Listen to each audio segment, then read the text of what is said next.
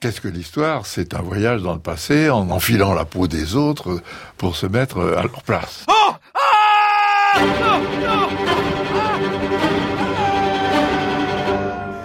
Condamné à mort au Moyen Âge. Écoutez-moi, renard. Vos malices ont poussé tout le monde à bout. Je suis chargé par le roi de vous porter la troisième semence. Vous devez vous présenter à la cour. Hélas, ne conservez aucun espoir. Vous serez condamné à la peine capitale. Que dois-je faire pour ne pas être pendu? Hélas, confessez-vous. Je me repens d'avoir fait trop de mal à Isengrin. La mémoire collective a gardé quelques traces du roman de Renard et aussi de la réforme de la justice de Saint-Louis. Il se trouve que les deux grandes œuvres sont contemporaines, datant l'une et l'autre de la première moitié du XIIIe siècle. Saint-Louis confie à des légistes le soin de rendre la justice dans sa cour de parlement qui va devenir une juridiction d'appel. La diffusion progressive du droit romain va beaucoup aider la construction du pouvoir judiciaire du souverain. Le droit romain affirme que pour le bien de la chose publique, il importe que les crimes ne demeurent pas impunis et il permet de distinguer au milieu d'eux les plus graves, les plus énormes. Le roi peut dire qu'ils entravent son travail, qui est de mener ses sujets vers le salut, et affirmer qu'il a en conséquence le droit d'utiliser la peine de mort en dépit du commandement tu ne tueras point. Oui, mais la religion recommande au moins la miséricorde. Comment trouver l'équilibre avec la justice? Saint Louis pouvait ne pas faire preuve de compassion. Un exemple. Un exemplum, disait-on au Moyen Âge. Les proches d'un condamné à mort avaient voulu tirer parti du vendredi saint pour faire fléchir le roi qui consacrait ce jour à l'office et à la lecture du psautier. S'étant informé de la réalité des crimes du personnage, Saint Louis non seulement n'avait pas commué la peine, mais il l'avait fait exécuter le jour même. Alors l'idée de Renard, qui était de solliciter le roi Lion par un Je me repens d'avoir fait trop de mal à Isengrin, très sonore, était-elle pour autant mauvaise? Non, parce que du XIIIe au XVe siècle, le souverain n'a pas été avare de son pardon. La rémission de la peine l'a emporté sur son exécution. C'est à se demander si le roi n'a pas davantage prouvé son pouvoir sur la vie de ses sujets en la sauvant qu'en la tranchant. La marche de l'histoire. Jean Lebrun sur France Inter. Claude Gauvard, bonjour. Bonjour Jean Lebrun. Condamné à mort au Moyen Âge aux presses universitaires de France. Vous êtes une grande rénovatrice de l'histoire médiévale. Vous avez consacré beaucoup de temps à ce sujet, notamment avec vos étudiants, avant que vous ne preniez une retraite prématurée. Euh, ce livre, vous le portez depuis longtemps, presque comme un remords. Je parle comme renard.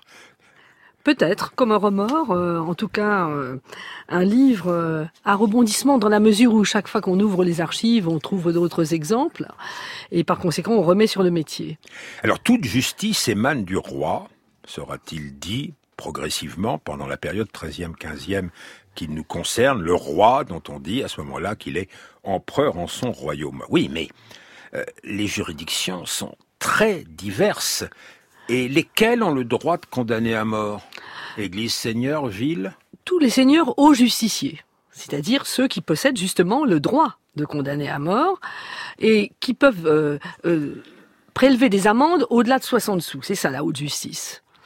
Et il peut y avoir donc des seigneurs laïcs, des seigneurs ecclésiastiques, les villes, et puis d'autres juridictions encore, comme les princes, qui, au sein de leur principauté, dominent l'ensemble aussi de leurs euh, sujets. Le prince de Bretagne, le prince de Bourgogne, etc. Et donc, moi, je me suis surtout orientée vers le roi de France pour voir comment il allait, euh, en quelque sorte, synthétiser hein, toutes ces justices différentes. La justice est très morcelée. Dans le royaume de France, on va dire au début du XIIIe siècle. Et petit à petit, comme vous l'avez rappelé, le roi va mettre la main sur toutes ces justices différentes euh, en développant une administration, bailliage et sénéchaussée, le bailli et le sénéchal étant des juges.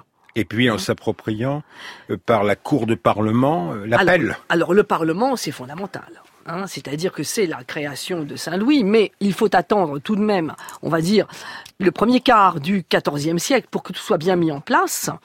Et le Parlement euh, reçoit l'appel. Alors théoriquement, il ne reçoit pas l'appel pour peine de mort au départ, hein, mais les études de Louis de Carbonnière ont montré très bien que il biaise et l'appel pour peine de mort apparaît bien avant les ordonnances de 1454 et surtout de 1499 qui définissent l'appel pour peine de mort. Alors vous parlez des ordonnances qui définissent l'appel. Sur quel texte se base-t-on? Alors juste, euh, encore une distinction à faire entre le droit coutumier et puis le droit romain dont je parlais dans l'exergue Oui. de le l'émission et qui s'insinue euh, de sûr. nouveau à partir du XIe siècle. Oui. Alors le droit romain, comme on le sait, a été redécouvert au XIe siècle.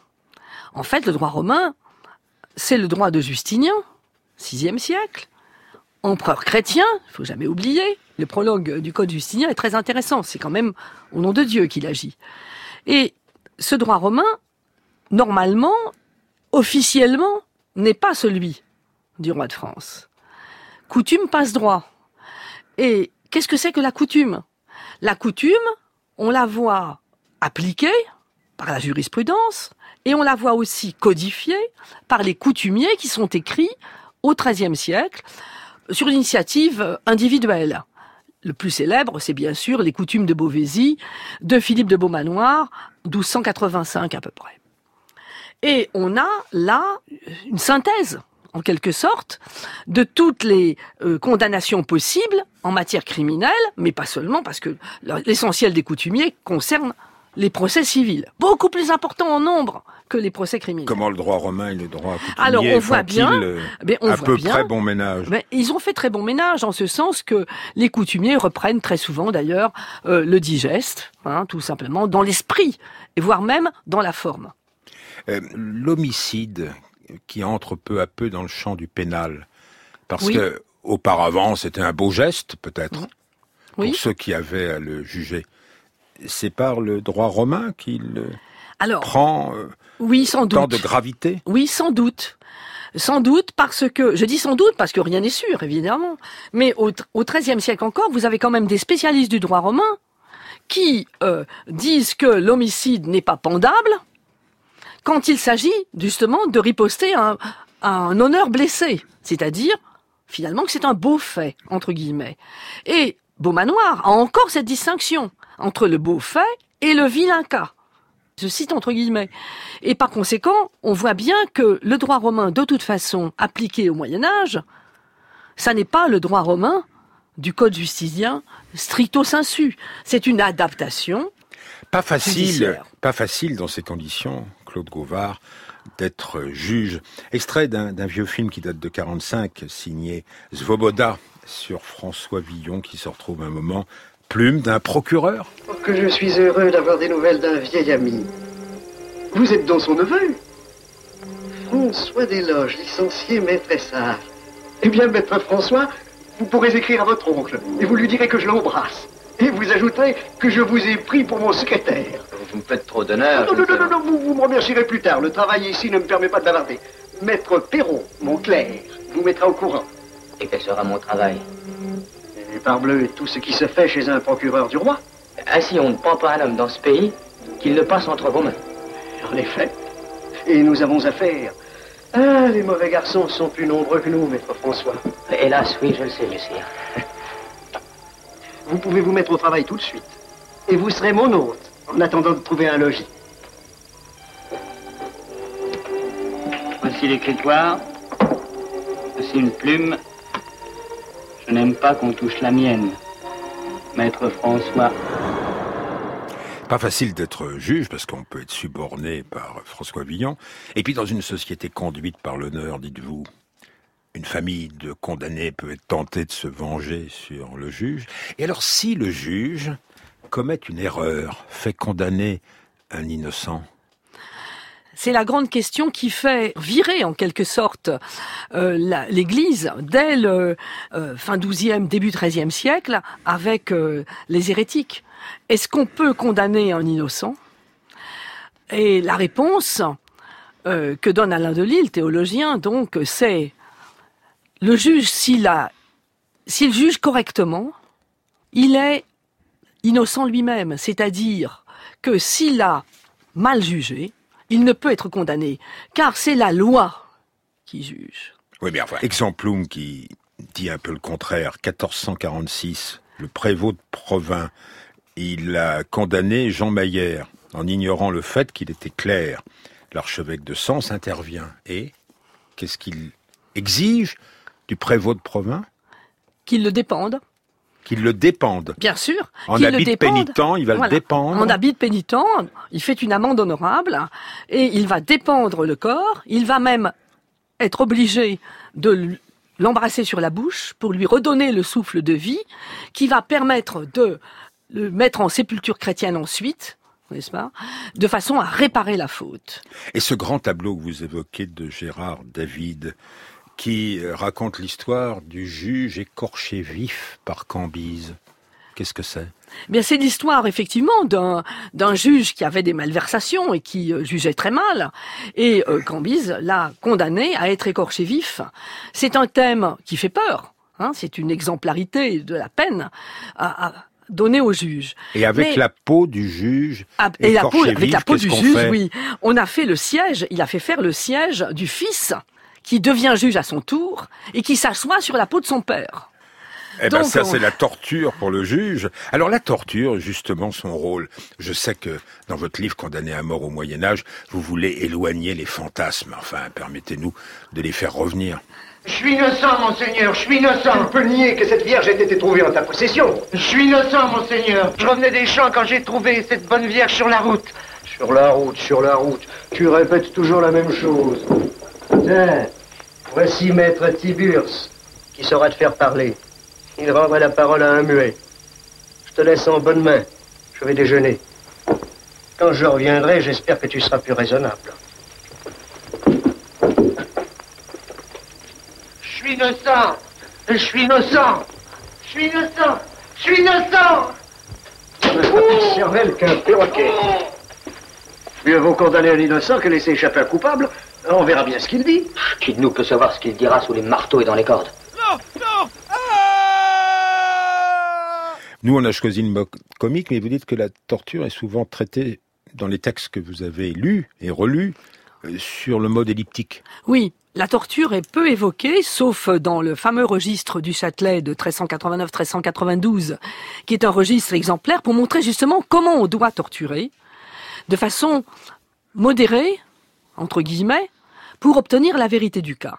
Car, en fait, cette justice, elle oscille dans la bouche, justement, des avocats du Parlement de Paris, entre condamner raisonnablement et savoir la vérité du cas. Savoir la vérité du cas, c'est arriver à faire avouer ce qu'on suppose être vrai. Par conséquent, la torture est utilisée, c'est absolument vrai, mais elle est utilisée beaucoup moins qu'on ne le pense. Et le but du Parlement de Paris est justement de réguler la torture illégale ou illégalement administrée par les juges de province. C'est de revenir sur ces jugements qui ont été à l'emporte-pièce euh, parce que, par exemple, on a mis euh, les pieds euh, du prévenu au feu, ce qui est totalement interdit, ou la poulie a été trop lourde, hein, et euh, le, ou l'eau et le vinaigré trop forte. Donc chaque fois, il y a là une remise en cause, si vous voulez, de la façon dont on procède à la torture. Je ne suis pas là pour excuser, je suis là pour expliquer parce que l'explication, elle, elle est vraiment dans l'idée qu'il faut qu'il y ait vérité. Dans combien de cas cette vérité est-elle exigée? Voilà la question. Pas si souvent que ça. C'est-à-dire que si vous êtes un homme d'honneur, vous avez peu de chances d'être torturé. Qu'est-ce que ça veut dire, être un homme d'honneur? Ça veut dire avoir pignon sur rue, ça veut dire avoir bonne réputation, donc appartenir déjà à la société reconnue par les autres, comme étant à la fois euh, riche ou en tout cas euh, bien connu pour euh, avoir un métier, par exemple, et un métier qui ne soit pas un métier vil. Un tisserand ne sera pas jugé de la même façon qu'un foulon, par exemple. Alors les tisserands, les artisans, les commerçants, les gens du peuple, les domestiques, tous sont appelés à voir l'exécution de la peine, une fois qu'elle a été décidée, un chemin dans les villes est tracé, toujours un peu le même, pendant que sonne la cloche, la hideuse. La peine est criée. Criée. Ça veut dire que le maire ou ah, les sergents, euh, les des crieurs publics, euh, des crieurs publics, oui, oui. disent à tous les carrefours, euh, voici euh, cet homme. Alors à un moment, la place du pilori est le rendez-vous collectif. Le 8 janvier de cette année-là, je fus conduit à une porte de la capitale. La foule était là, venue pour assister à ma déchéance. Et vous, frères humains? Regardez-le Chacun a le pouvoir et le droit de tuer un banni comme un chien Pour que justice soit faite jusqu'au bout, le sieur Quasimodo restera exposé au pilori durant une heure.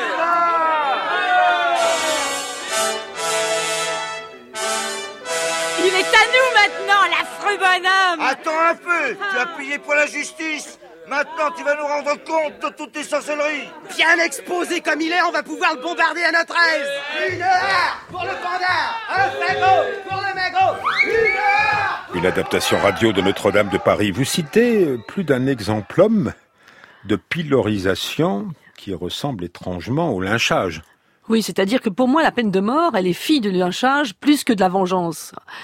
Car les autorités urbaines euh, sont obligées de réduire le nombre de pierres ou de boues qui sont jetées par euh, la population à ceux qui sont priorisés avant d'être condamnés à mort ou avant d'être bannis. Il faut faire très attention à cela et certains sont morts des suites des blessures qu'ils ont euh, reçues lors de leur euh, le peuple est là quand même pour vérifier ensuite que l'exécution se passe selon les normes, que le bourreau se comporte selon la règle, il est le gardien de la mémoire de l'exécution.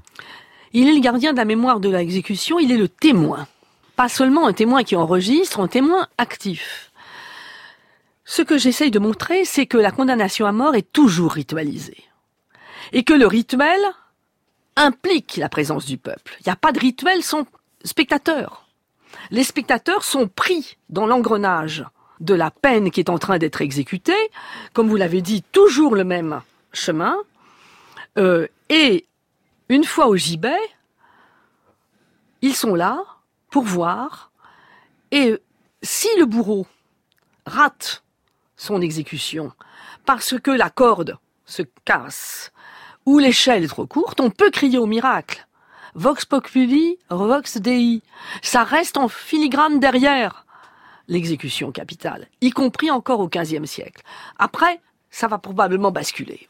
Villon croit-il au miracle au XVe siècle? Vous nous voyez ici, accrochés cinq, six. Quant à la chair que trop avons nourrie, elle est piéça, dévorée et pourrie. Et nous les os devenons cendre et poudre. De notre mal, personne ne s'en rit. Mais priez Dieu que tous nous veuillent absoudre. Si frères vous clamons, point n'en devait avoir dédain, quoique fûmes oxy par justice. Toutefois, vous savez que tous hommes n'ont pas bon sens, raci.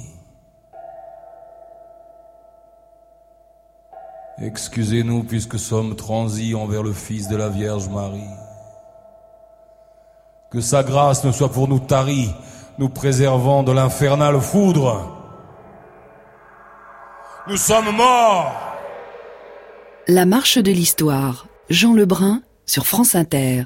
Condamné à mort au Moyen Âge, Claude Gauvard, notre invité. Son livre paraît aux presses universitaires de France. On entendait Lavillier interpréter le passage bien connu de la balade des pendus de Villon. Dites-moi, quand, après l'exécution, on n'est pas nécessairement en terre chrétienne, quand euh, la tête va être parfois piquée au bout d'une lance, ici ou là, parfois très loin du lieu de l'exécution, euh, quand les membres arrachés vont être mis euh, aux portes des villes, ça n'annonce rien de bon pour la résurrection des morts, qui, dans l'esprit du peuple, suppose la reconstitution du corps.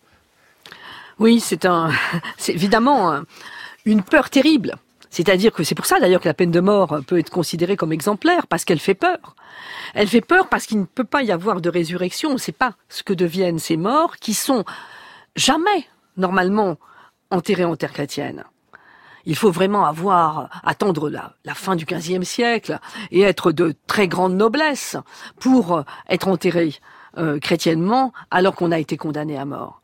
Il y a là une crainte viscérale ce qui peut expliquer que la peine de mort soit peu fréquente. Alors on va, voir, on va voir euh, pourquoi elle est rare. Est-ce que c'est l'effet de la miséricorde? Oui, parce que euh, le travail du roi, euh, il est aussi difficile que celui de Dieu. Entre la rigueur de la justice et la miséricorde, comment choisir? Enfin, le Christ, lui, sur sa croix, entendu, sur la croix voisine, le bon larron, il y a toujours la possibilité jusqu'au dernier moment de demander grâce. Renard est, plus malin, il le fait à temps.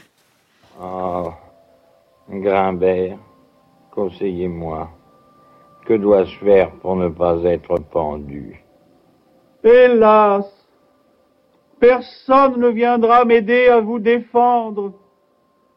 Mettez donc à profit le peu de temps qui vous reste. Confessez-vous. À défaut de prêtre, je vous écouterai. Je me repens d'avoir fait trop de mal à Isengrin. Je ne puis me rappeler tous les autres tours que j'ai joués, mais personne à la cour du roi ne peut se plaindre de moi. Je ne parle pas, bien sûr, des poules, des paysans, de brun et du miel, de Tibère et des souris. De tout cela, je bats ma coule et je veux faire pénitence. Renard, vous vous êtes bien confessé. Promettez à présent de ne plus recommencer. Je le promets. Une adaptation du roman de Renard. Bah oui, le roi lion, il tient souvent ce langage de miséricorde au XIIIe, au XIVe, au XVe siècle.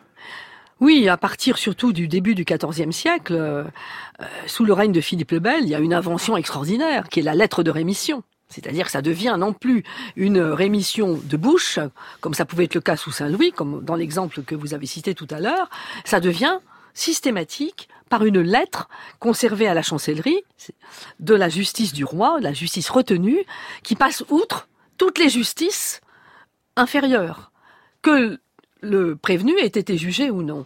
Et par conséquent, il fait planer, alors c'est très fort comme idée, il fait planer le roi sur ses sujets l'idée que la peine de mort peut être exécutée.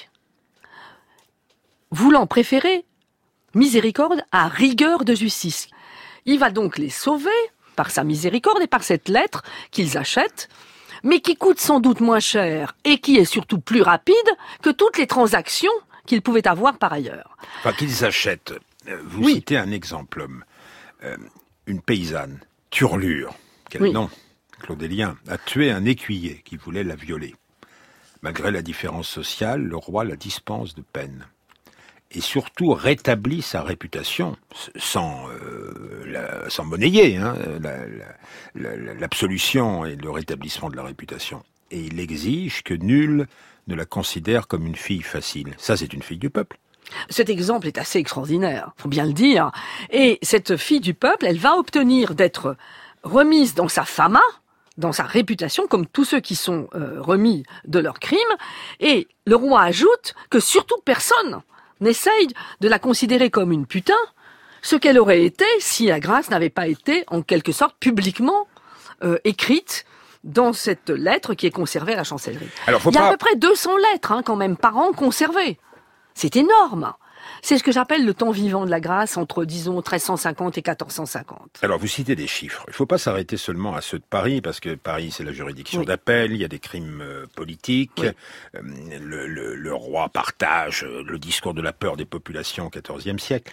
Mais on prend un exemple, Bressuire. Oui. Alors, dans l'ouest de la France, deuxième moitié du XVe, vous pouvez là mesurer la part de la rémission et la part de l'exécution Oui, oui, oui. C'est quoi? C'est une deux, maximum trois peines de mort au XVe siècle, et puis 14 lettres de rémission. 14 lettres qu'on a conservées. Hein bon, pourquoi? Quel était l'intérêt de ces gens-là? La justice seigneuriale condamne peu à mort. Donc, il y a des transactions, forcément. Ça coûte cher. C'est long. Et puis, il y a peut-être ce que j'appelle après Pierre Lejean, de l'amour du censeur, c'est-à-dire le fait de se référer au plus puissant et d'avoir chez soi la preuve écrite de la grâce royale. Alors, euh, on ne peut pas faire de statistiques euh, sûres. Impossible. Euh, du nombre des condamnés à mort pendant la période qui nous concerne, 13e, 15e. Un mot quand même des origines géographiques, euh, sociales Je ne peux pas faire de statistiques et je donc raisonner de façon, euh, comment dire, euh, rationnelle, en me posant des questions sur la société, justement. Qui, dans cette société, peut être condamné à mort? Ceux qui sont incorrigibles. Qu'est-ce que ça veut dire, incorrigible Ça veut dire qu'on a répété le crime, et ça veut dire que dès l'enfance, on est considéré comme un homme mauvais. Et là, on retrouve, si vous voulez, Aristote, commenté par euh, saint Thomas d'Aquin et par euh, Nicole Orem, par exemple, disant, ben voilà, il y a deux types de personnes dans la vie. Il y a, ou trois, on va dire, l'ensemble des sujets normaux qui font partie du corps de police, et puis il y a les saints, dont la pureté est extrême, ils sont hors policie, hors de la cité en quelque sorte. Et puis, il y a les banoses, ceux qui sont capables et susceptibles de faire le mal. Et ceux-là, ils sont irrécupérables. Parce qu'ils sont quasi prédestinés. Ils sont. Alors, j'emploie pas le mot de prédestiné, parce que c'est trop fort, et qu'il y a toujours la possibilité de se sauver par le libre arbitre. Le mal, c'est l'homme qui le fait par l'intention. C'est Thomas d'Aquin qui le dit. Hein. Donc la prédestination, euh, il faut être très très mesuré. Cependant, ils sont, pour utiliser un terme qui revient souvent dans votre livre, Condamné à mort au Moyen Âge, Claude Gauvard, ils sont inutiles au monde. L'émission était préparée par Edinka Negulesco, Franck Olivard, Frédéric Martin, la technique Ludovic Aslo, la réalisation Audrey Ripouille.